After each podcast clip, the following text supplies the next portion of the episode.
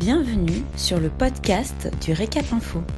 Ce podcast vous donne toute l'actualité de la semaine qu'il ne fallait pas louper.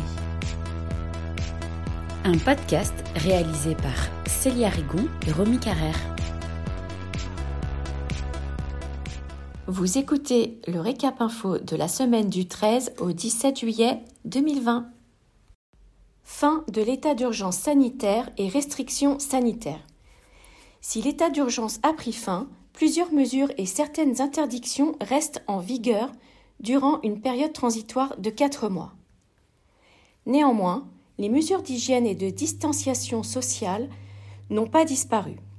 Les restaurants et débits de boissons peuvent accueillir du public à condition de respecter ces mesures, incluant la distanciation physique d'au moins un mètre entre deux personnes les établissements restent toujours restreints à une consommation assise, avec la limitation de 10 personnes à une même table.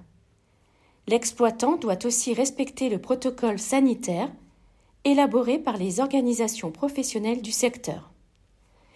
Les hôtels et leurs espaces collectifs peuvent également accueillir leurs clients, toujours dans le respect des mesures d'hygiène et de distanciation sociale. Jusqu'au 30 octobre, le Premier ministre peut prendre des mesures restrictives afin de lutter contre la progression de l'épidémie, notamment encadrer l'ouverture d'une ou de plusieurs catégories d'établissements recevant du public, voire d'en ordonner la fermeture provisoire.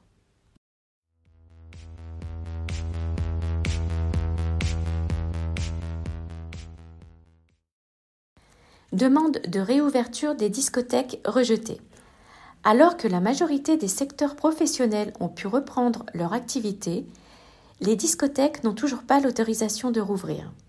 Suite à la décision du gouvernement de prolonger leur fermeture, le syndicat national des discothèques et lieux de loisirs avait introduit un recours en référé. Celui-ci a été débouté lundi 13 juillet par le Conseil d'État.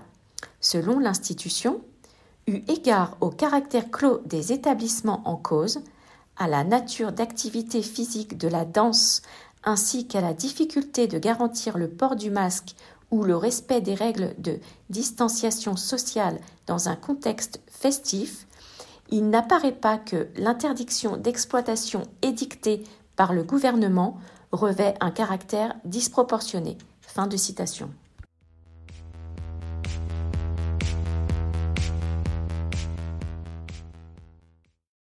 L'action du collectif Restons ensemble contre les assureurs se précise.